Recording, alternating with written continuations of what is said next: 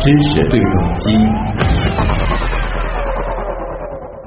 要说这个 PM 二点五啊，真的是一个老话题了，嗯，老生常谈呐、嗯，但是其实我们今天呢是要把它的重点换一个位置。嗯，我们通常会说室外，对啊今天呢我们要来说室内的 PM 二点五。嗯，因为昨天呢，清华大学是发布了首个室内 PM 二点五污染公益调研报告。嗯，报告显示啊，人均室内 PM 二点五的吸入量竟然是室外的四倍。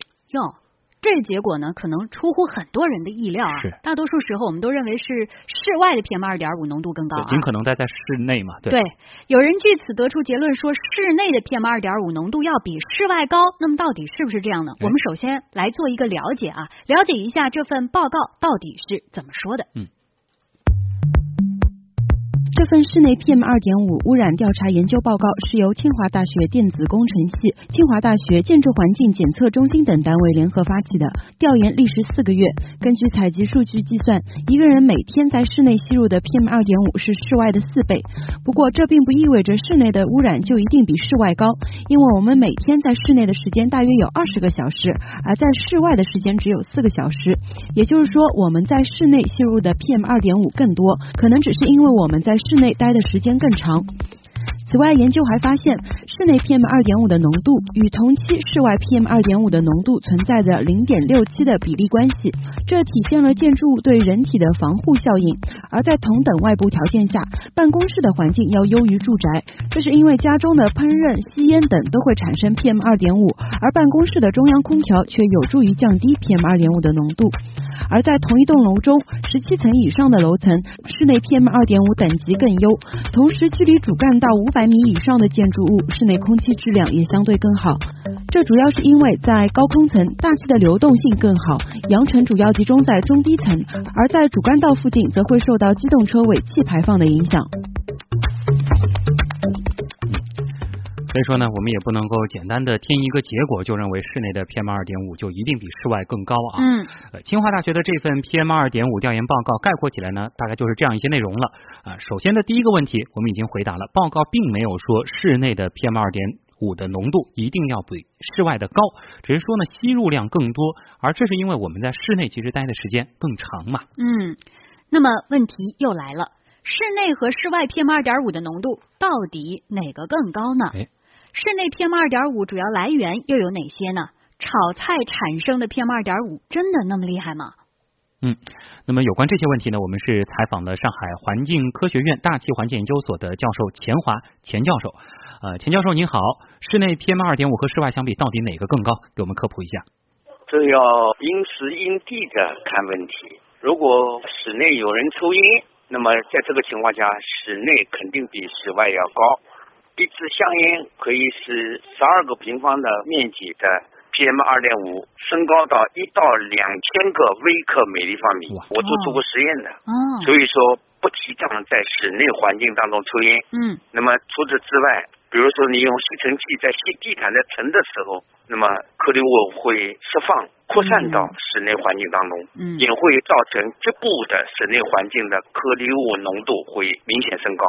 通常，如果把门窗关闭，室内环境当中的颗粒物比室外的浓度要低的。低的缘故，主要是由于室内的颗粒物它要被室内的家具、窗帘、被子、床单、地板等等吸附，所以它会产生自然沉降。因为室内的空气的扰动要比室外要低，它会被吸附掉一部分。嗯所以通常室内的浓度，这是室外浓度的几分之一。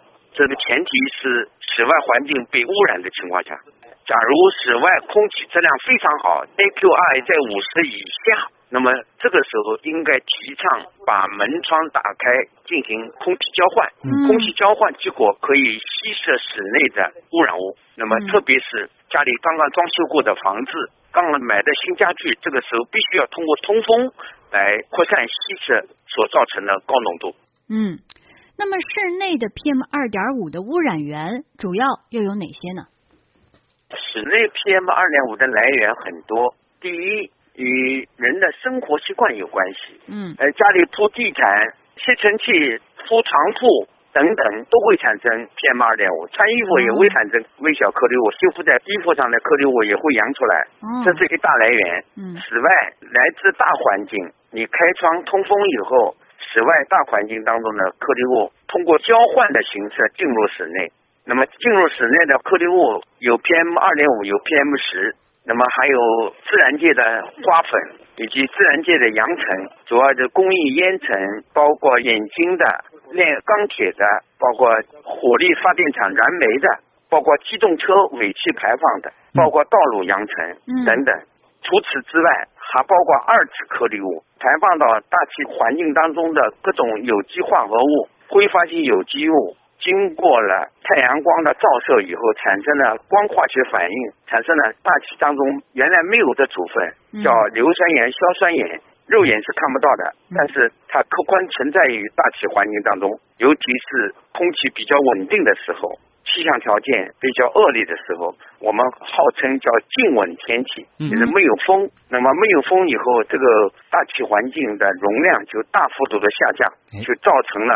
二次颗粒物大量形成。嗯，哎，其实，在网上呢，会有一些视频啊，好像也是做了很多实验，嗯，说啊，这个在家里炒菜，尤其是咱们中国人的这种炒菜方式啊，它产生的 PM 二点五是非常厉害的。钱教授，您觉得真的是这样吗？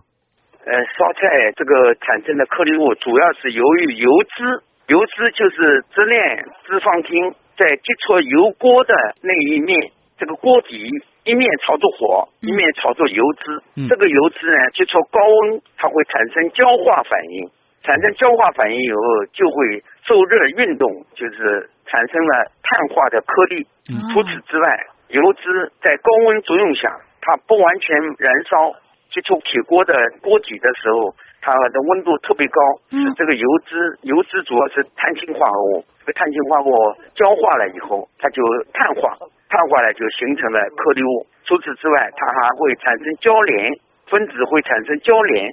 这个交联以后就产生了液体状的颗粒物。这是厨房间的主要的颗粒物来源。当然，跟炒菜的时候油脂跟水分的混合、混合液态的颗粒物也是有的。嗯，所以说我们平时在家里炒菜呀，都应该注意些什么呢？怎么做才能够降低这一些颗粒物的产生呢？好，这是只有我做过这方面研究。啊，炒菜的时候最好。不要把油锅烧得太旺，油温加的不要太高，油温太高容易产生颗粒物，尤其是很多烹饪大师把火烧得旺旺的，整个锅上面都产生的这个一团火，这个时候往往产生的颗粒物相对要那个起烟的时候是最多。那么通常应该起油锅之前要把油烟脱排机打开，这样可以避免家庭主妇吸入过量的颗粒物污染物。对保护人体健康有好处啊，所以说要保护自己的身体健康，别在家里学这个呃饭馆里的大厨啊，动不动就把这个火开的很大啊，颠颠锅什么大火爆炒啊，炫技 啊。对，好，这里呢，我们先非常感谢来自上海环境科学院大气环境研究所的钱华教授啊。嗯。其实有统计显示啊，现代人百分之七十到九十的时间都是在室内的。嗯。因此呢，室内空气质量是直接影响着大家的健康。平时呢，我们可能会更关注大气质量，但是对于室内空气质量呢，也的确是被很多人忽视的。哎，没错啊。那么今天听了我们的新闻实验室节目，大家又长知识了吧？嗯。所以说呢，如果你是一个抽烟的人，那么最好呢，呃。不要在室内吸烟啊！如果烟瘾上来了，您就躲到一个偏僻的角落里啊，室外去吸一口。另外，在空气质量好的时候，多开窗通风，让这个室内和室外的空气进行交流交换一下啊。每天这样都做一下，其实对身心健康都有好处。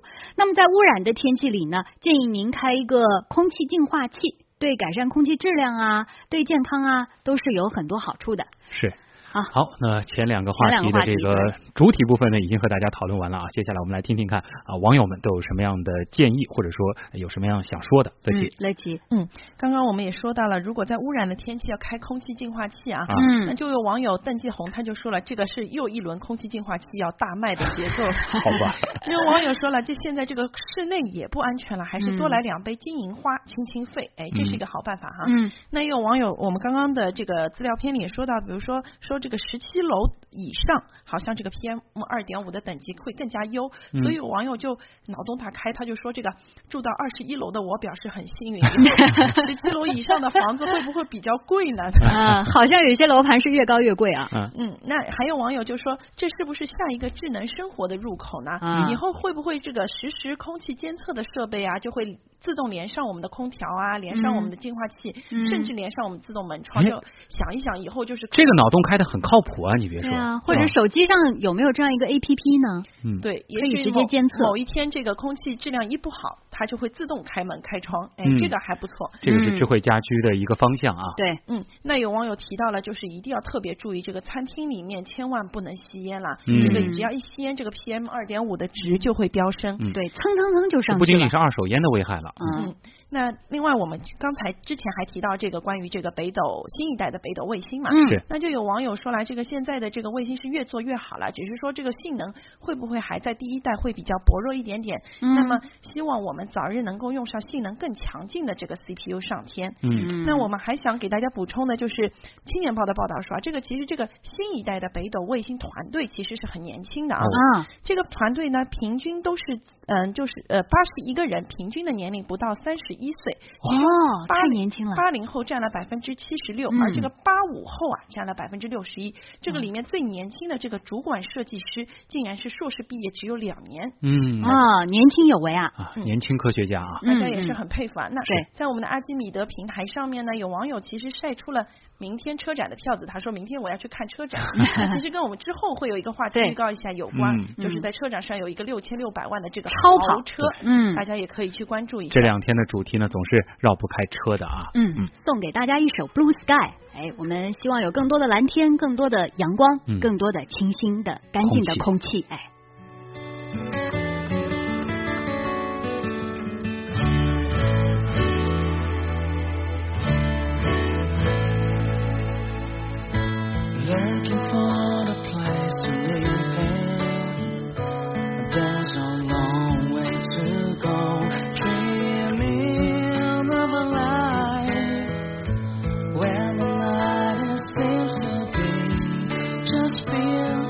To free.